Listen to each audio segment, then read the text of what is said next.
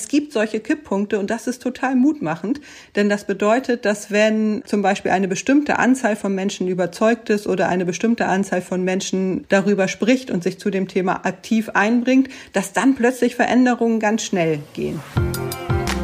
Klima und wir. Wegweiser in eine nachhaltige Zukunft.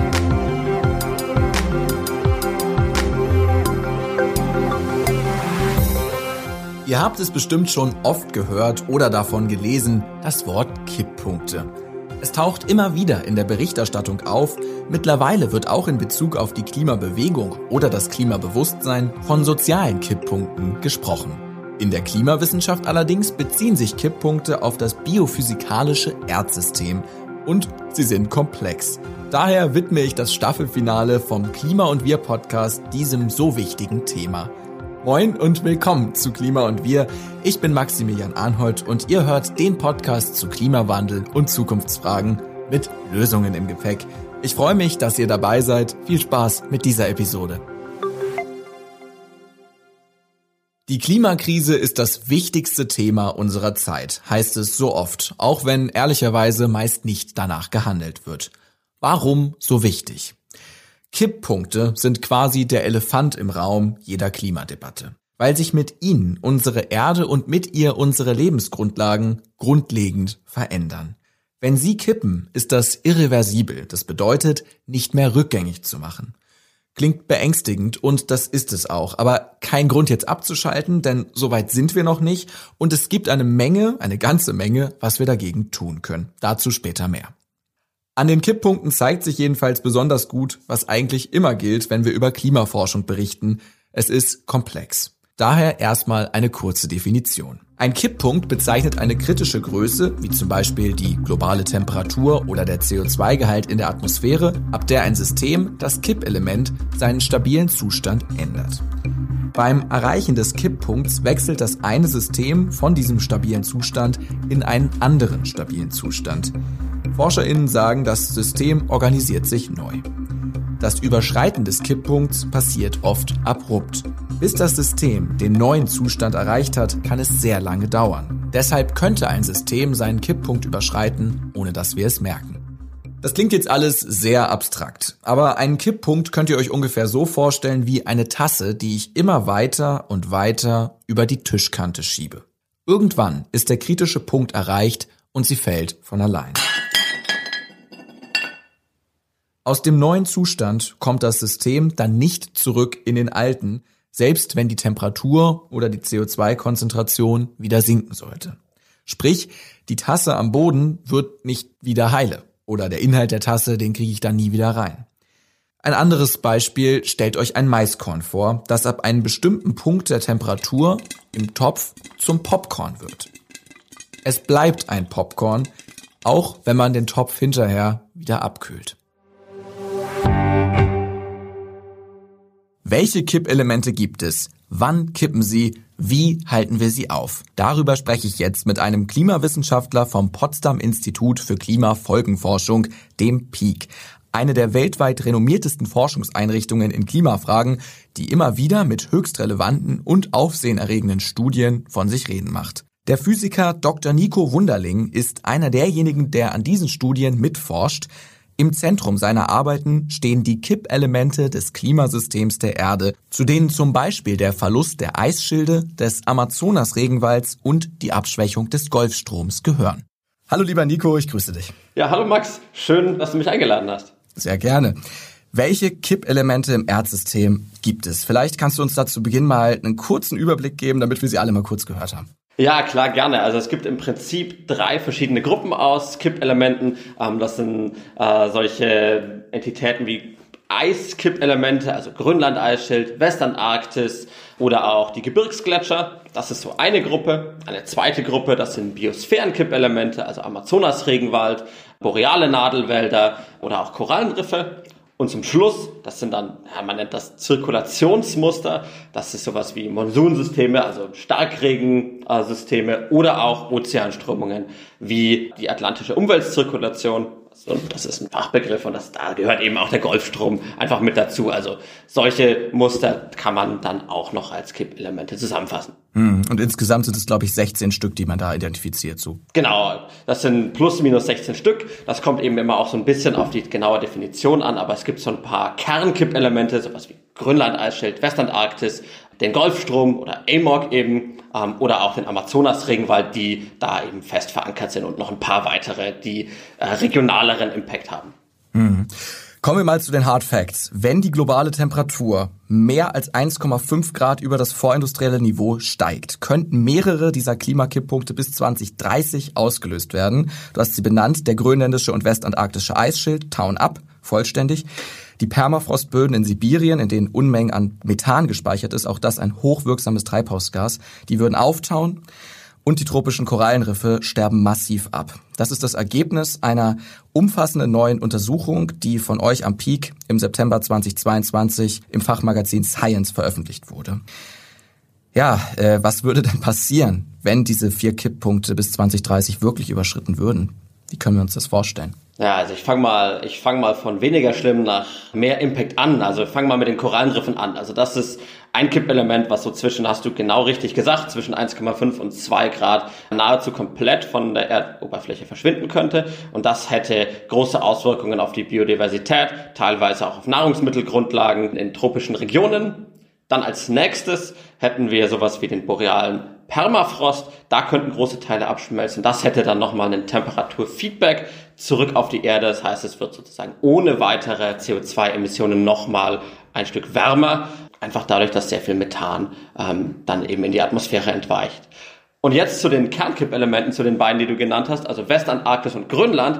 Da geht's drum, das dauert zwar eine Zeit lang, bis die abgeschmolzen sind. Ist im Prinzip wie so ein Eiswürfel auf, auf dem Tisch, wenn man den aus dem Eisfach rausnimmt. Das dauert halt ein bisschen, bis der weg ist. Aber da geht's dann eben bei Grönland um sieben Meter Meeresspiegelanstieg und bei der Westantarktis, je nachdem, wie man rechnet, um drei, vier Meter zusätzlichen Meeresspiegelanstieg. Global heißt also, dass solche Städte wie New York, Jakarta oder auch Hamburg ähm, dann, das wäre dann eben einfach schwierig, das zu halten. Ja, da sprechen wir aber schon über Zeitskalen von einigen hundert Jahren bis vielleicht hin sogar zu tausend Jahren. Aber wenn man es eben einmal getriggert hat, ist es eben schwer, den Stopfen wieder drauf zu kriegen. Ja, und das macht das Ganze jetzt auch in der jetzigen Generation eben so wichtig. Ja, ich glaube, was man an dieser Stelle ja festhalten muss, ist, dass das Überschreiten von Kippelementen, da ist gar nicht so sehr die Frage im Raum, was bedeutet das, sondern es bedeutet, dass sich alles ändert. Unsere gesamte Form von Nahrungsmittelproduktion, Zusammenleben, wo leben wir, Mobilität etc. pp. Du hast eben einen Punkt angesprochen, der sehr, sehr wichtig ist in dieser ganzen Forschungslage um die Kippelemente, nämlich die Dominoeffekte. Wenn ein Tipping Point kippt, besteht die Gefahr, besteht das Risiko oder die Wahrscheinlichkeit ist hoch, dass dann der nächste fällt. Kannst du das ein bisschen genauer erläutern? Also es ist tatsächlich so, dass die Kippelemente sich gegenseitig beeinflussen. Also es ist nicht so, dass die wie einzelne Steine irgendwo isoliert in der Landschaft stehen, sondern die sind eben miteinander verbunden. Man kann sich das an einem Beispiel vielleicht einmal so vorstellen. Wenn jetzt Grönland anfängt abzuschmelzen, dann kommt dann also Schmelzwasser in den, in den Ozean, in den Atlantik vor allem und schwächt dadurch den Golfstrom eben ab, sodass dieser Golfstrom unter Umständen sogar abbrechen kann. Ja, und das ist jetzt nur eine mögliche Interaktion. Und insgesamt hat sich eben in einer weiteren Studie herausgestellt, dass vor allem die großen Eisschilde auf Grönland und der Westantarktis solche sogenannte Startdominosteine sind. Also in so einer Reihe von Dominosteinen, die hintereinander stehen, ist Grönland oder die Westantarktis der erste Stein, die dann sowas wie den, den Golfstrom, äh, die atlantischen Umweltzirkulationen anstoßen, also auch kippen können und damit dann sogar den Amazonas-Regenwald. Also sozusagen von den polaren Regionen in die äquatorialen Regionen. Ja, und das hätte sozusagen so eine, ja, das kann sogar hingehen bis zu einer globalen Kaskade und das hätte dann natürlich schon sehr profunde Auswirkungen. Also die Gefahr besteht zumindest. Warum löst eine solche Studie, von denen ihr bereits am Peak rund 100 äh, global in den IPCC-Sachstandsberichten weit über Tausende publiziert habt, dann nicht ein viel größeres mediales Echo aus? Also wenn es nach mir geht, eigentlich müssten wir ja alles stehen und liegen lassen, wenn man das hört. Unsere Lebensgrundlagen sind in Gefahr. Ja, es ist tatsächlich so, dass Kippelemente ein sehr großes Risiko darstellen. Das stimmt schon. Ähm, von diesen ganz großen Studien am Pick, da haben wir so eine, so eine Handvoll, ähm, vielleicht auch zwei Hände voll. Und das sind eben die, die zentralen Bausteine dieser, das ist, ich finde das immer ein bisschen technisch, aber ich muss das jetzt trotzdem einmal sagen, ähm, diese nichtlineare Dynamik sozusagen, man stößt ein, ein Element ein bisschen an und dann gibt es eben eine sehr große Auswirkung. Und das ist eben ein Konzept, was jetzt seit circa 15 Jahren, vielleicht ein bisschen länger in der Wissenschaft vorhanden ist. Und es gibt da so eine Abschätzung, wie lang wissenschaftliche Erkenntnis denn eigentlich braucht, bis sie in der Gesellschaft ankommt. Und das sind eben diese 15, 20 Jahre. Und da sind wir jetzt eben. Es sollte schneller sein, das stimmt. Ähm, aber in, insofern ist das zumindest mal nicht überraschend, dass wir jetzt an so einem Punkt stehen, äh, wo diese Kippelemente wirklich auf dem Tableau ähm, nicht nur der Wissenschaftler, sondern eben auch der Gesellschaft oder auch der Politiker und Politikerinnen sind. Und insofern ist es jetzt eben aus meiner Sicht Zeit zu handeln. Wäre es zwar vorher auch schon gewesen, aber es ist nicht zu spät. Es ist definitiv nicht zu spät. Von Nikos Optimismus lasse ich mich gern auch anstecken. Dazu kommen wir gleich noch. Um es mal kurz zu erwähnen, Nico ist erst 30 Jahre alt, Postdoktorand am Potsdam Institut und bereits ein für seine Dissertation ausgezeichneter Klimaforscher. Mit seiner Arbeit tritt er am Peak in große Fußstapfen. Die Forschung zu den Kippelementen im Erdsystem, den Tipping Points, wurde nämlich von Hans-Joachim Schellenhuber, ehemaliger Leiter des Peak, und Timothy Lenton 2007 in die Klimaforschung eingebracht. Seitdem haben die WissenschaftlerInnen riesige Fortschritte erzielt. Aber es gibt eben auch noch manche Aspekte, die nicht bekannt sind. Ein versiegter Golfstrom, Savanne, wo einst der Amazonas war, ewiges Eis, das nicht mehr ewig ist, sondern komplett schmilzt. Über all das wird ja bereits auch geschrieben. Es gibt aber immer auch noch Unsicherheiten, vor allem was die Prognosen betrifft, wann genau Kipppunkte verschiedener Elemente jetzt erreicht werden mm, und was das dann eben konkret fürs Weltklima bedeuten würde. Ja. Worüber bestehen in der Forschung noch Lücken? Ja, also die genauen Kipppunkte ähm, sozusagen gepinpointet auf ja 1,6 Grad, da kippt dies oder jenes. Das ist gar nicht so genau bekannt, sondern es gibt da sogenannte Risikoabschätzungen. Ja, also dass man zum Beispiel bei Grönland sagt, so zwischen circa einem und drei Grad über dem vorindustriellen Niveau, irgendwo da ist dieser Kipppunkt. Und da sieht man ja schon, allein dieser Unsicherheitsbereich ist relativ, relativ groß. Ja? ja. Und da ist die Forschung gerade dran, das nochmal genauer zu bestimmen, einfach mit Modellen, mit Daten, mit Vorhersagen. Aber da gibt es eben schon die ein oder andere Schwankung. Ich habe es jetzt für Grönland genannt, für die Westantarktis sieht das ähnlich aus, auch zwischen einem und drei Grad. Und bei weiteren Kippelementen wie dem Amazonas-Regenwald ist diese Unsicherheit eben schon noch mal größer. Ja, die die Wissenschaft da, da eingegrenzt hat. Es gibt ja auch immer wieder Berichte, dass zum Beispiel der Thwaites-Gletscher in der Westantarktis bereits diesen Kipppunkt womöglich überschritten hat oder auch der Amazonas-Regenwald womöglich nicht mehr zu retten ist. Kannst du uns das ein bisschen genauer einordnen? Ist das schon gekippt? Das eine, dieser Thwaites-Gletscher, ähm, der befindet sich eben in der Westantarktis und fungiert im Prinzip wie so eine Art Korken bei einer Weinflasche. Wenn man den öffnet oder dann eben abschmilzt, ja, dann geht das dahinterliegende Eis, kann dann eben in den Ozean fließen und damit sind dann ja, so circa drei Meter Meeresspiegelanstieg. Ähm, damit muss man dann rechnen über die nächsten paar hundert Jahre.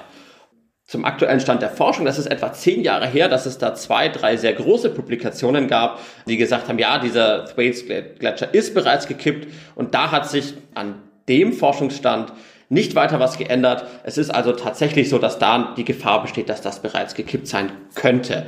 Ich sage absichtlich könnte, weil ganz sicher ist man sich nicht. Mhm. Ähm, aber ähm, was man eben beobachtet hat, ist, dass die Geschwindigkeit, mit der dieser Gletscher in den Ozean fließt, schon zwei, drei, vier oder auch fünfmal schneller ist als bei anderen Gletschern. Also da ist ein gewisses Frühwarnsignal jetzt, jetzt zu beobachten. Da gibt es eben auch eine Studie, die das nochmal quantifiziert hat. Das ist das eine. Das andere war der Amazonas-Regenwald. Da scheint es so zu sein, dass vor allem der südliche Teil des Amazonas-Regenwalds besonders stark von vermehrten Dürren betroffen ist und es da bereits erste Anzeichen gibt, dass man da von dem Regenwald in eine Art Savanne übergeht. Aber das sind auch Frühwarnsignale, dass es, das interagiert immer so ein bisschen damit, dass wir als Menschen das natürlich auch zusätzlich noch abholzen. Das kommt da noch mit dazu. Die wenigsten von uns werden Klimakipppunkte wie den brasilianischen Regenwald jemals live zu Gesicht bekommen. Die Influencerin und Klimaaktivistin Luisa Schneider reist derzeit für die NGO Greenpeace an fünf Klimakipppunkte der Erde und berichtet aus dem brasilianischen Amazonasgebiet auf ihrem Instagram-Kanal. Leute, ich bin hier gerade mitten im Amazonas-Regenwald und hier ähm, verfolgen wir gerade eine Brandrodung. Ähm, ich weine nicht, weil ich eine Zwiebel geschnitten habe. Ich weine auch nicht, weil mir das alles so nahe geht. Es geht mir schon nah, aber deswegen weine ich nicht, sondern man kann nicht mehr richtig atmen. Hier ist alles halt natürlich voller Rauch. Man sieht es eventuell auch hinter mir. Ähm, die Hitze hier ist enorm. Ähm, und da hinten ist gerade noch eben ein, ein Baum umgefallen. Ähm, wenn man hört, wenn man dieses Knacken hört von den Bäumen, ähm, wie sie eben brechen, jetzt hätte man es fast gehört, ähm, das ist viel zu krass. Und hier fliegen brennende Vögel rum. Was ist das hier für eine kranke Welt?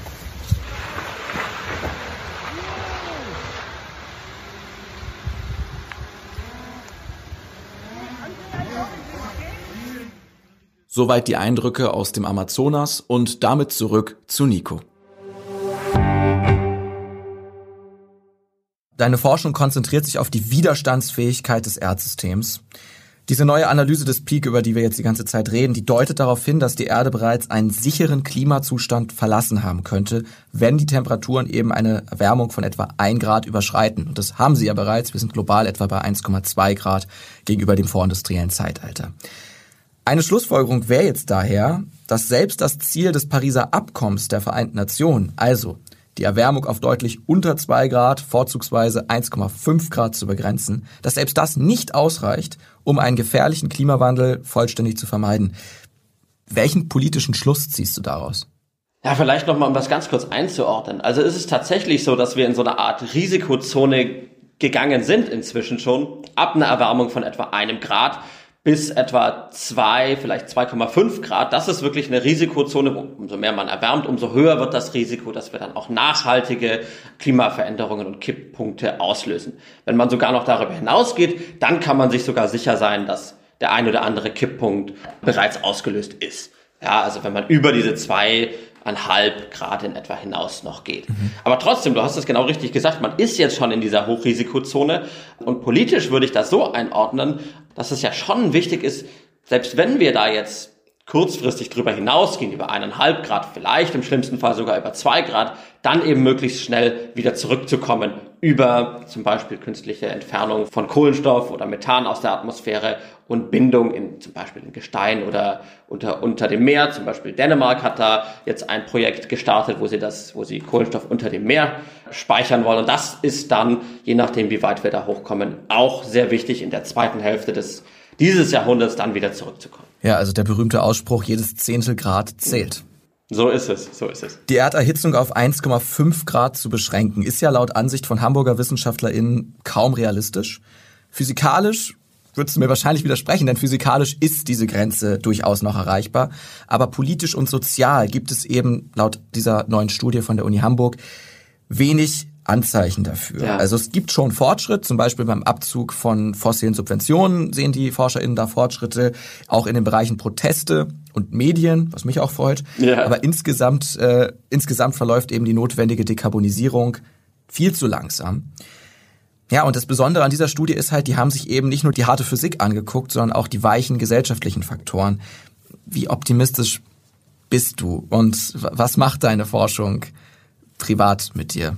Ja, ja, also äh, erstmal zur, zur Studie der Hamburger Kolleginnen und Kollegen. Also das ist, eine, das ist eine sehr wichtige Studie und aus meiner Sicht haben die Kollegen und Kolleginnen da schon recht. Es ist in der Tat schwierig, 1,5 Grad sozial und politisch noch zu erreichen. Die Anzeichen stehen gerade tatsächlich eher etwas negativ. Klar könnte man von heute auf morgen theoretisch sagen, wir hören jetzt auf mit Emissionen. Dann würde es noch funktionieren. Aber das ist natürlich nicht realistisch und vielleicht auch gar nicht wünschenswert. Ja, einfach auch aus, aus Sicht gesellschaftlicher Stabilität heraus, an sich schon. Insofern sehr wichtige Studie und ja. was ich dann vielleicht als, du hast mich ja auch gefragt, was das mit mir persönlich macht. Ähm, und ich kenne das ja irgendwie immer so ein bisschen, ja, das sind ja auch negative Nachrichten, aber trotzdem bin ich eigentlich relativ positiv gestimmt, weil ich sehe eben schon, dass die Gesellschaft hier in Deutschland, in Europa, aber auch darüber hinaus anfängt, Dinge zu verändern. Und das macht mir schon Mut. Auch die Politik und die Politikerinnen haben sich in Paris auf eineinhalb, zwei Grad geeinigt. Man ist nicht so richtig on track, aber es passiert schon was. Insofern bin ich da eigentlich ganz guter Dinge, wenn man es jetzt eben anpackt. Also quasi, wenn man so laufen lässt, dann funktioniert es natürlich nicht. Aber wenn wir jetzt anfangen, richtig Gas zu geben, dann ist das schon, dann haben wir da, sind wir da, glaube ich, auf einem guten Weg und können da auch noch was rumreißen. Und das entscheiden, ja, entscheiden wir irgendwie als Forscher, Forscherinnen, als Redakteure, Redakteurinnen und natürlich schlussendlich als gesamte Gesellschaft. Ja. Sprich, es ist jeder gefordert und alle können was tun. Lieber Nico, vielen lieben Dank für diesen Überblick über die Studienlage zu den Kipppunkten und unser Gespräch. Danke dir. Vielen Dank, Max, für die Einladung. Change is coming, whether you like it or not. Das ist eines meiner Lieblingszitate von Greta Thunberg, der berühmtesten aller Klimaaktivistinnen und Fridays for Future Begründerin, die in der letzten Podcast-Folge Klima und Wir natürlich nicht fehlen darf. Frei übersetzt, Wandel wird kommen bei Design, wenn wir ihn gestalten, oder bei Desaster, wenn wir so weitermachen wie bisher. Kipppunkte und so. Zeit, intensiv draufzuschauen, was wir tun können. So genau wissen wir die Folgen der Kipppunkte nicht, aber sicher ist, Extremwetter und Naturkatastrophen werden zunehmen. Das wirft Fragen auf. Wie gehen wir damit um? Gesellschaftlich, politisch, aber auch medial und psychologisch. Ein leichtes wäre es, sich in Nachrichtenvermeidung, in Abwehrmechanismen zu flüchten, hilflos oder ratlos zu sein, aber keine Lösung. Ich spreche daher jetzt im zweiten Teil dieser Folge mit der Psychologin und Psychotherapeutin Lea Dom, Mitgründerin der Psychologists for Future, die sich für einen gesellschaftlich bewussten Umgang mit der Klimakrise und Mental Health Fragen engagiert, damit, wie wir Menschen mit den überschreitenden Kipppunkten umgehen können. Hallo, liebe Lea. Hallo, vielen Dank für die Einladung. Sehr, sehr gerne. Anfang Februar hast du einen Medienleitfaden zu Extremwetter vorgestellt. Psychologische Empfehlungen zur Klimaberichterstattung zusammen mit einem Team aus Diplompsychologen, alle ehrenamtlich tätig bei den Psychologists und Psychotherapists for Future und eben mit wissenschaftlicher Unterstützung durch mehrere ProfessorInnen der Psychologie und Meteorologie. Ja, was empfehlt ihr denn dort? Ja, wir haben uns darüber Gedanken gemacht, was wir aus psychologischer Sicht zu der Klimaberichterstattung beitragen können, nämlich aus dem Grundgedanken heraus, dass das einiges ist und ähm, auch, wie das gelingen kann, dass wir tatsächlich etwas bieten, was vom Journalismus machbar aufgegriffen werden kann. Und dabei ist uns eingefallen, dass die Psychologie ja schon mal Einfluss auf die Berichterstattung genommen hat, und zwar, wenn es um die Suizidberichterstattung geht. Dass es da inzwischen ganz üblich ist, dass nach Suizidberichterstattung solche Hilfskästchen angehängt werden an Beiträge, an mediale Beiträge, wo sowas drinsteht wie, wenn Sie selbst betroffen sind oder unter Suizidgedanken leiden, finden Sie folgende Hilfsmöglichkeiten. Möglichkeiten. Und genau so ein Kästchen, einen sogenannten Klimakasten, schlagen wir jetzt vor für Medienbeiträge, die mit dem Klima in Zusammenhang stehen, weil wir glauben, dass das helfen kann, den Frust zu mindern, die Nachrichtenvermeidung abzufedern und die Leute in konstruktives Handeln zu bringen. Und das ist es, was wir brauchen. Nachgehakt. Hier das Beispiel für den Klimakasten, wie ihn die PsychologInnen vorschlagen. Der Inhalt dieses Berichts steht mit der menschengemachten Klimakrise in Zusammenhang. Die Auseinandersetzung damit kann belastende Gefühle wie Sorge, Angst, Wut, Trauer und Verzweiflung auslösen. Angesichts der bedrohlichen Lage sind diese Gefühle angemessen und wichtig, um zur Bewältigung der Situation beizutragen. Sie werden von vielen Mitmenschen geteilt. Klimaschutz hat eine gesundheitserhaltende Wirkung und kann wirksam und wohltuend vor allem gemeinsam mit anderen Menschen stattfinden. Und am Ende des Kastens können dann noch Beispiele und Anlaufstellen genannt werden. Vielleicht noch mal grundsätzlich einen Schritt zurück. Warum ist es denn überhaupt wichtig, dass wir einen gefühlsbetonten Umgang mit der Klimakrise finden? Mhm. Also die Frage ist, ob wir ihn überhaupt finden müssen oder ob er nicht äh, sowieso schon da ist. Also die psychologische Forschung sagt uns, dass die meisten Menschen zum Beispiel Sorge empfinden, wenn sie sich mit diesen Themen auseinandersetzen. Zum Teil auch Frust, auch Traurigkeit, Wut und Ärger. Zum Teil Schuldgefühle sind ein Thema, Hilflosigkeit, manchmal auch Hoffnungslosigkeit. Das heißt, die Gefühle sind sowieso schon da. Also die müssen wir gar nicht erst wecken oder irgendwie bewusst hervorrufen, sondern wir müssen sie ernst nehmen als gegeben. Und sie sind auch gar nicht das Problem. Also das Problem ist die Klimakrise und das sind nicht die Gefühle. Die können wir in aller Regel ganz gut und gesund verarbeiten. Vor allen Dingen, wenn wir sie mit Handlungsmöglichkeiten verknüpfen. Genau, und dafür ist eben auch euer Leitfaden da. Die Empfehlungen lesen sich im Grunde wie folgt. Erstens die Klimakrise mit thematisieren, in der Breite der Berichterstattung als Dimension anerkennen. Darüber habe ich ja auch in diesem Podcast eine ganze eigene Folge gemacht. Dann eben Gefühle aufgreifen, wir haben darüber gesprochen, und Bewältigungsstrategien aufzeigen, zum Beispiel durch den Klimakasten. Ich habe nochmal ein Beispiel, an dem wir das festmachen können.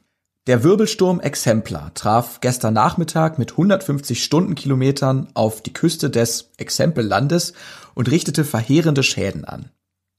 So, Sätze wie diesen haben wir schon tausendmal alle gelesen. Was käme jetzt danach? Zum Beispiel. Genau, jetzt müsste man gucken, erstens, was hat das mit der Zielgruppe oder mit der Region zu tun, wo die Menschen das gerade lesen oder sehen, also da einen Zusammenhang herstellen, einen Zusammenhang zur Klimakrise herstellen, nämlich dass solche Extremwetterereignisse mit hoher Wahrscheinlichkeit in Zusammenhang stehen und eher mehr werden, dass sowas bei uns Hilflosigkeit oder Frust oder verschiedene Gefühle auslösen, die von vielen Menschen geteilt werden und dass wir folgende Möglichkeiten haben, was wir tun können und das dann am besten auch wieder bezogen auf die Gruppe von Menschen, die sich das anschaut oder die das liest und vielleicht sogar mit bebilderten Beispielen. Denn wir wissen aus der Psychologie, dass es unterschätzt wird, wie viele Menschen eigentlich mitbesorgt sind und wie viele Menschen auch schon in irgendeiner Form aktiv sind. Und wenn es uns gelingt, das einfach aufzuzeigen, was ja real da ist, dann könnte das wirklich etwas dazu beitragen, dass sich die soziale Norm in Richtung Klimaschutz verschiebt. Wir haben im ersten Teil dieser Folge über handfeste physikalische Kipppunkte gesprochen. Daneben gibt es aber auch die Hoffnung, soziale Kipppunkte zu überschreiten, was bedeutet das? Ja, wir wissen aus der Vergangenheit, dass es sowas gibt wie gesellschaftliche Meinung zu bestimmten Themen, sowas wie ein gesellschaftlicher Konsens und dass Veränderungen in der Meinungsbildung oder in der gesellschaftlichen Stimmung nicht linear verläuft. Das bedeutet, dass wir nicht davon ausgehen können, dass es vielleicht langsam mehr und mehr wird. Also das wird es schon auch. Aber es gibt solche Kipppunkte und das ist total mutmachend, denn das bedeutet, dass wenn zum Beispiel eine bestimmte Anzahl von Menschen überzeugt ist oder eine bestimmte Anzahl Anzahl von Menschen darüber spricht und sich zu dem Thema aktiv einbringt, dass dann plötzlich Veränderungen ganz schnell gehen. Und dazu gibt es inzwischen auch schon richtig gute Forschung aus den Sozialwissenschaften, die zeigt, was mögliche Kipppunkte sein könnten und wo wir da vielleicht schauen sollten, dass wir die Hebel auch tatsächlich bewegen, um da schneller ins Handeln zu kommen. Ein Beispiel ist zum Beispiel, dass alle Emissionen offengelegt werden, dass die Menschen überhaupt wissen, was erzeugt am meisten Emissionen. Das ist vielen gar nicht so klar. Ja. Oder auch, dass sich bestimmte Konsumprodukte mehr durchsetzen. Also wir erleben vielleicht gerade sowas wie einen Kipppunkt, was Fleischersatzprodukte angeht, auch wenn es da auch noch einige Widerstände gibt. Auch ein psychologisches Thema. Aber nichtsdestotrotz ändert sich der Markt da gerade auch sehr schnell.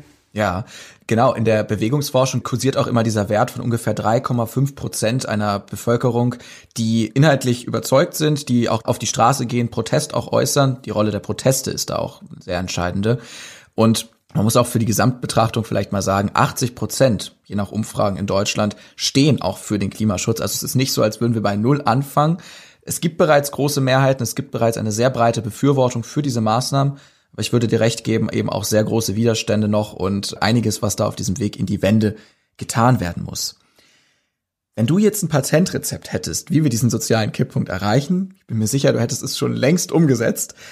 Trotzdem, was kann denn jeder und jede, der oder die hier vielleicht auch zuhört, selber tun, um sich handlungsfähig zu fühlen?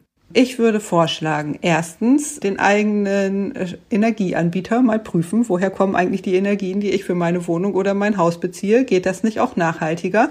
Denn da wissen wir, dass da ein großer Hebel ist. Dann viel drüber sprechen, weil das nämlich Werte und Normen verändern kann. Auch wiederum ein wichtiger Hebel für soziale Kipppunkte. Und dann gibt es einen Punkt, der heißt Divestment, also dass praktisch die Finanzen abgezogen werden von klimaschädlichen Anbietern. Also dass ähm, wir raus müssen eben aus allem, was mit fossilen Energieträgern zu tun hat und dass wir auch die äh, fossilen Projekte und so weiter verkürzen müssen, abbrechen müssen und da das Geld entziehen müssen. Und das kann nämlich tatsächlich ein, sowas wie einen Lawineneffekt auslösen. Wir wissen, dass die Finanzmärkte sehr schnell reagieren. Übrigens auch viel schneller als das, was über Werte und Normen geht. Das heißt einfach mal prüfen, hey, wo habe ich eigentlich mein Konto? Es gibt super nachhaltige Banken. Das ist tatsächlich auch was, was ganz wirkungsvoll ist und was wir alle auch als Einzelpersonen tun können. Genau.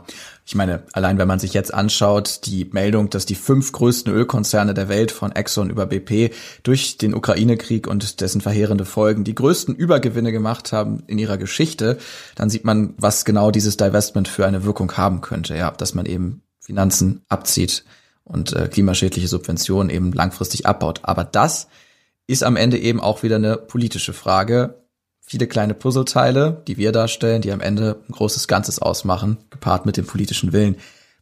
Was ist der beste Tipp für die Klimawende? Politische Partizipation dranbleiben, immer wieder die eigene Wirksamkeit überprüfen und dann das eigene Handeln neu justieren. Ich glaube, dass wir tatsächlich viel Flexibilität brauchen werden in den nächsten Jahren, weil es auch schwer planbar ist. Also weil sich immer wieder neue Möglichkeiten, Fenster ergeben, neue Themen einfach durch das, was passiert und dass wir da dranbleiben und uns eine Offenheit zu bewahren, auch den eigenen Kurs zu ändern. Das ist, denke ich, aus psychologischer Sicht ganz entscheidend und vielleicht auch was, was wir von Kindern und Jugendlichen lernen können, die nämlich oft in ihrem Handeln noch ganz flexibel unterwegs sind im Vergleich zu älter, uns Älteren, die in ihren eigenen Gewohnheiten schon mehr gefestigt und verfangen sind. Mhm. Mit dem Psychologists for Future bietet ihr eben auch Beratungsmöglichkeiten und Unterstützung an für Menschen, die Orientierung suchen, die Hilfe brauchen.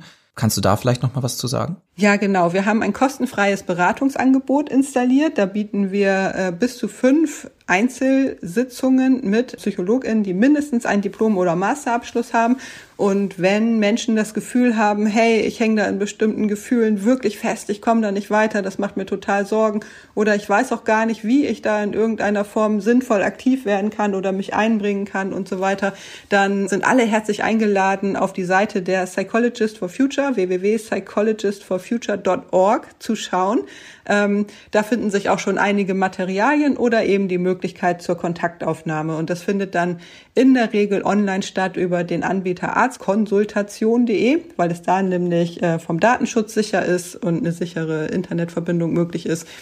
Genau, und dann wird geschaut, was den Menschen am meisten helfen könnte. Und ich glaube, das ist auch das Fazit im Grunde aus dieser Folge, sowohl was die physikalischen Kipppunkte als auch die sozialen Kipppunkte und den Umgang damit angeht. Es ist noch nicht zu spät. Es ist noch ganz viel zu retten und es lohnt sich damit anzufangen.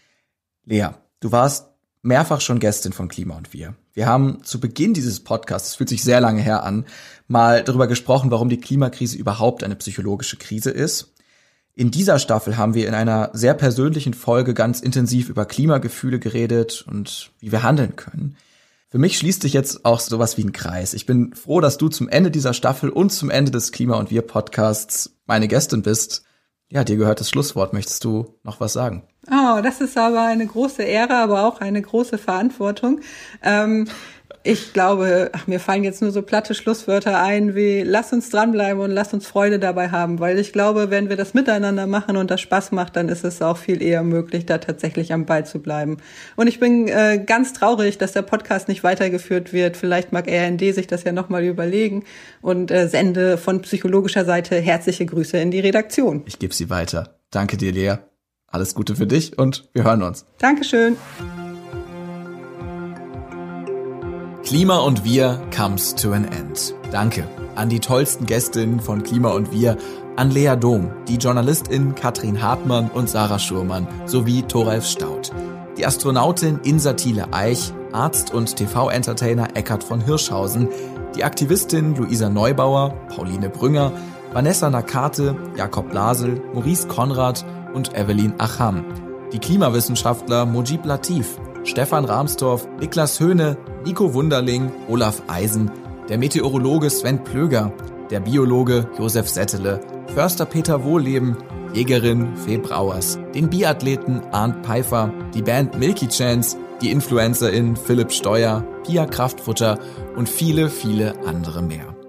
Danke an die fantastische Kollegin Chantal Ranke, die sich jede Folge Klima und Wir angehört hat und mir von Beginn an mit Rat und Tat zur Seite stand. Danke auch an Dennis Pützig und Anna Schugart. Und vor allem danke ich von Herzen euch als ZuhörerInnen von Klima und Wir. Danke, dass ihr dabei seid. Danke fürs Liken, Teilen und Verbreiten jeder Folge, was ihr natürlich auch jetzt noch gern machen könnt. Danke fürs Folgen auf Instagram at Klima und Wir. Mein Name ist Maxi Arnhold, ich bin der Host dieses Formats und ich habe mich von Anfrage bis zum Zusammenschnitt allein um dieses Format gekümmert. Es ist sozusagen ein bisschen mein Baby geworden beim RND. Und manchmal kommen Nachrichten auf Instagram, wie toll das ist, was wir da machen. Ich habe mich da immer von Herzen drüber gefreut. Und es hat mir den Anschein gegeben, etwas in die richtige Richtung bewegen zu können.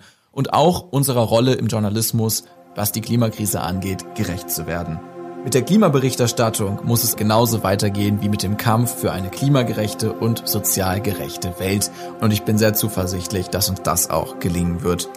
Wenn ihr mit mir verbunden bleiben wollt, folgt mir gerne privat at maxi-arnhold. Ihr findet mich auf Twitter und Instagram. Und auch wenn ihr dem Klimakanal at klima und wir treu bleibt, würde ich mich ebenfalls sehr freuen.